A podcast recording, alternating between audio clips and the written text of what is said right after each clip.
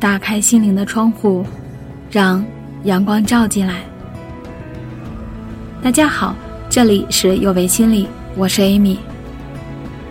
在今天的时间里呢，我们和大家来聊一聊有关边界感的问题。所以今天我们语音分享的主题是：给出建议的时候，你注意到边界了吗？我见过身边有一些人啊，喜欢帮助别人，经常听见他们这样说：“你这样做不好，应该怎么做？不应该怎么做？怎么做对你是最好的？”这当然是一片好心，希望能够及时给别人指导，让别人少走弯路。但有时，这种好心会让你觉得不大舒服。记得有一次，有朋友来家里做客，吃饭的时候。儿子看到他最不喜欢的葱花，他就从汤里一个一个的挑了出来。朋友见此情景，就在旁边劝：“这个可以帮助消化，也可以让汤变得鲜美，不能挑食哦。”反正不管怎么说，儿子还是坚持不吃。我就出来打圆场说：“不吃就不吃吧，别乱扔就好。”朋友有点不理解了，小时候的习惯不好。长大会更挑食的。后来稍微晚一点的时候，他又语重心长的告诫我说：“不是我说你呢，你对孩子有点太骄纵了。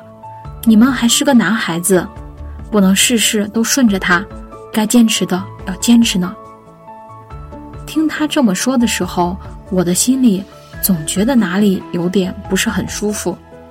后来想想，也许他说的都是对的。但是当时我已经不去管他说的内容了，那个时候脑海中充满着那种想要随时准备和他辩论一番的冲动了。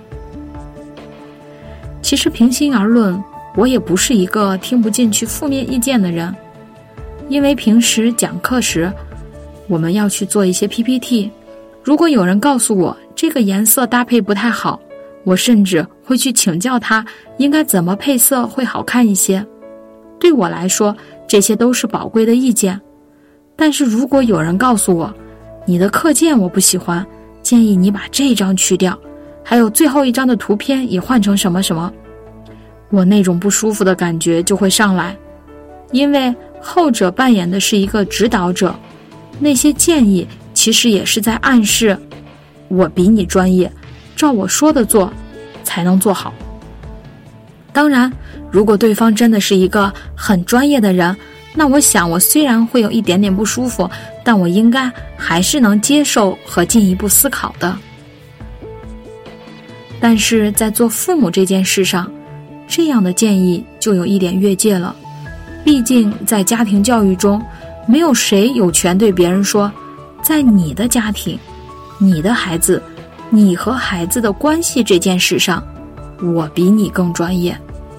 我想，如果我的朋友换一种方式表达，说我有一些不同的看法，你说孩子挑食到底要不要顺着他们呢？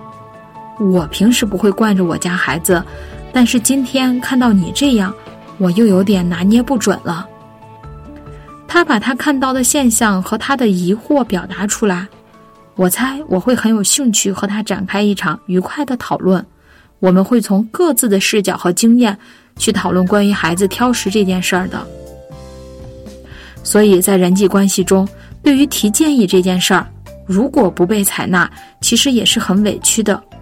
那么，怎么做才能让你的建议不越界，别人听起来也舒服呢？首先，第一点呀，我们要表达关心，告诉对方看到目前事情的状态。我关心的是你的人，至于事情，我相信你自己是有选择的。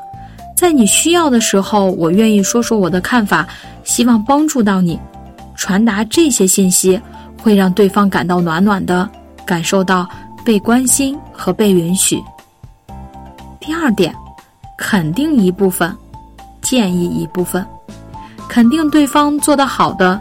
即使做法不对，我们也可以肯定他追求美好的决心，让对方感受到自己被看见、被理解。接下来在给出建议的时候，对方会觉得你是认真的，是和他站在同一立场的。第三点呀，要用商量的口吻，在给出建议的时候，我们要传达给对方的意思是：这是我自己觉得不错的方法，你要不要试试看？不是居高临下的教育指导，一副我就是对的，你不做就吃亏，这样呢会给对方很大的压力。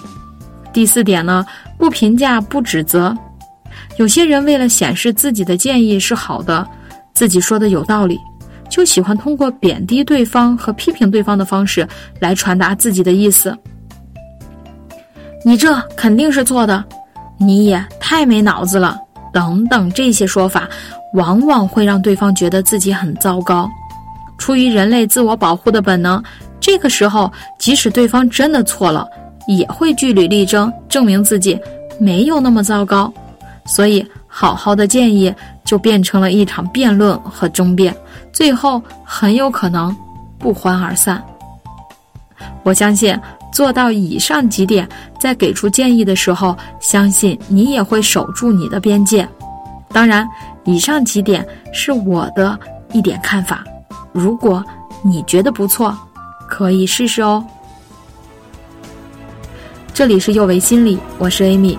虽然我们只是心理学界的一棵小树苗，但是。我们努力做到我们的最好，用真诚的态度、客观专业的方式，向每一个愿意关注我们的人分享一切你想知道，而我又恰好了解的心理学知识。请记得，不管你在哪里，世界和我陪伴着你。